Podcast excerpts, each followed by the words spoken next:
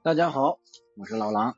这一集我们继续给大家介绍一位净土宗的大德啊，专持名念佛的道绰。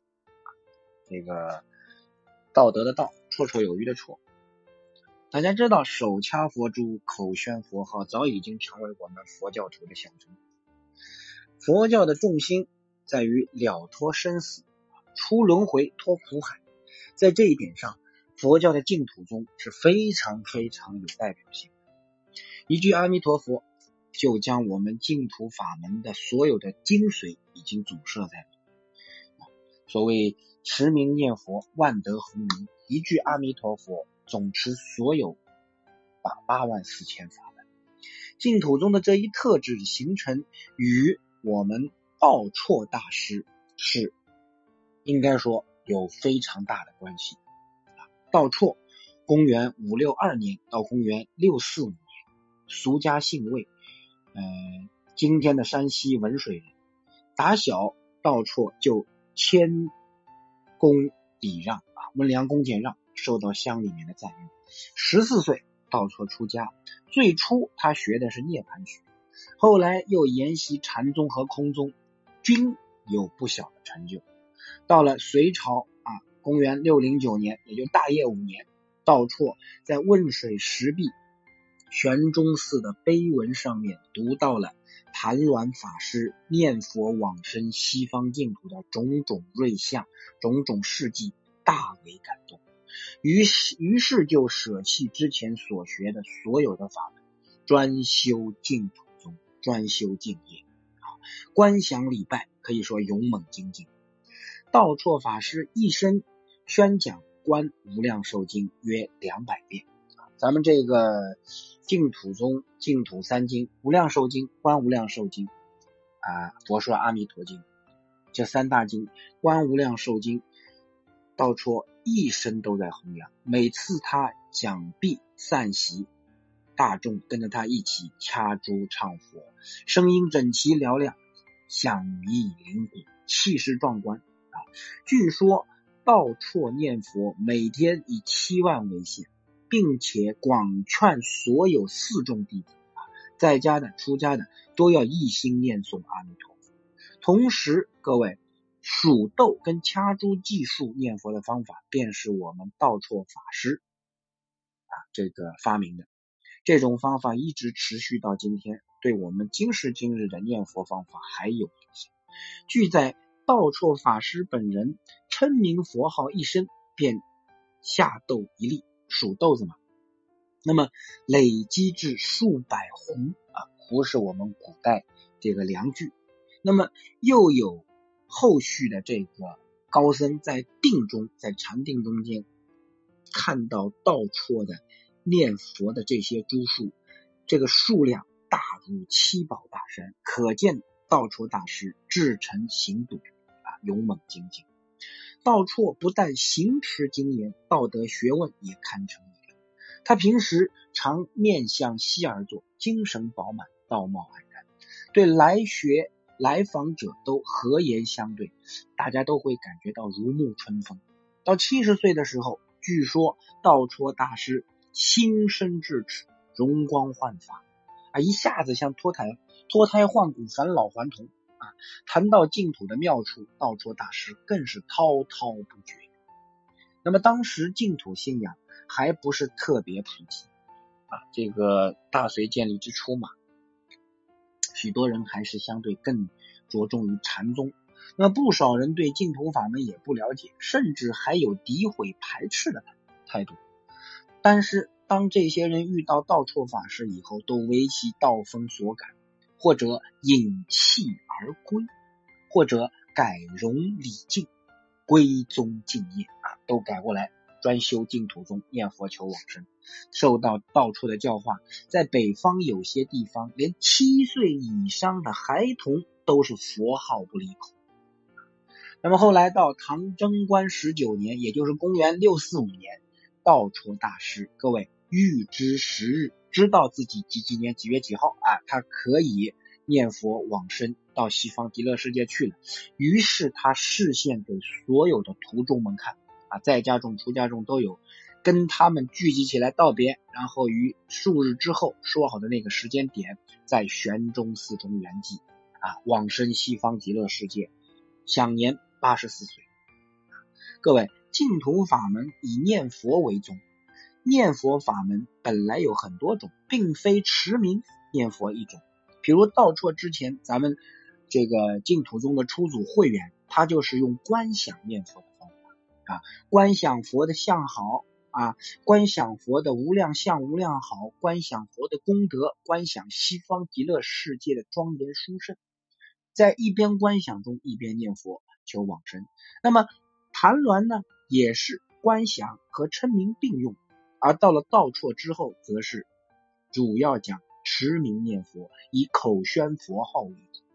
道绰法师认为，只要一心念佛名号，称念阿弥陀佛，死后一定能够往生西方极乐世界。不管你有多善，有多恶，但凡你断恶修善，至心念佛，一心念佛，一定能够在那一世即生成就，待业往生。啊，此法后来经我们净土中的二祖善导大师进一步提倡，成为净土。中得以普及的主要法门。道绰对于净土理论的建设也是有非常杰出的贡献。道绰在其所编纂的《安乐集》中，继承了谭鸾的南义二行之说，又立了又立圣道净土二门。啊，南义二行咱们之前已经说过了，靠自己慢慢的去修去证，这是南南行路。那么一行路就是念佛，受阿弥陀佛本愿加持，你有这条华山捷径，可以立马就去到这个西方极乐世界。然后你在七宝莲花池中化身，化身以后，等到时机成熟，花开见佛，你就是一生不处啊！这个是非常非常简洁的，也不用再修三大阿僧祇劫啊。那么到了到了道绰法师这儿，除了难易二行之说外，立圣道净土二门。何为圣道之门？神圣的圣，道路的道。所谓圣道之门，便是指靠自己自力苦修，断惑正真，成就自己的正等正觉，而得到圣果。那么净土门呢？就是借助阿弥陀佛的四十八大愿，借助阿弥陀佛的愿力，往生西方净土。往生以后，超出三界，欲入圣流，而且是不退转的。然后断邪福祸，正道正等正觉。那么实际上讲，难行难行道就对应了这个圣道门，易行道就对应着这个净土门。那么道绰法师还指出，在末法时代，因为与释迦牟尼佛相去时间已经比较远了，已经一千多年了，所以末法时代的众生很难再有这样的机缘，有这样的资粮，有虽有这种人，毕竟凤毛麟角。那么末法时代的众生，既然根气不足的居多，唯有借助阿弥陀佛的愿力，往生西方极乐世界。到了那边，先免去生死轮回之苦，用咱们的俗话说，就是啊，这个长生不老了。于是免去生死轮回之苦以后，再。进而趋近佛道，这个方法既方便又万无一失，又稳妥，而且时间又短啊！因为咱们讲从阿罗汉修到佛的果位要修三大阿僧祇劫，但是如果能够往生西方极乐世界，按照佛这个净土中的理论，那么你只要去到西方极乐世界，只要你花开见佛，你就是一生不处等觉菩萨啊，跟文殊、世智、观音。所示现的是一个水准，一个智慧啊。那么，为了坚定世人对于西方净土、西方极乐世界的信念，道绰还提出了阿弥陀佛是报身佛，极乐庄严、极乐宝庄严国土是报土的理论。道绰以前佛教界通常认为阿弥陀佛是化身，就像我们释迦牟尼佛一样是化身。那么西西方极乐净土也是化土。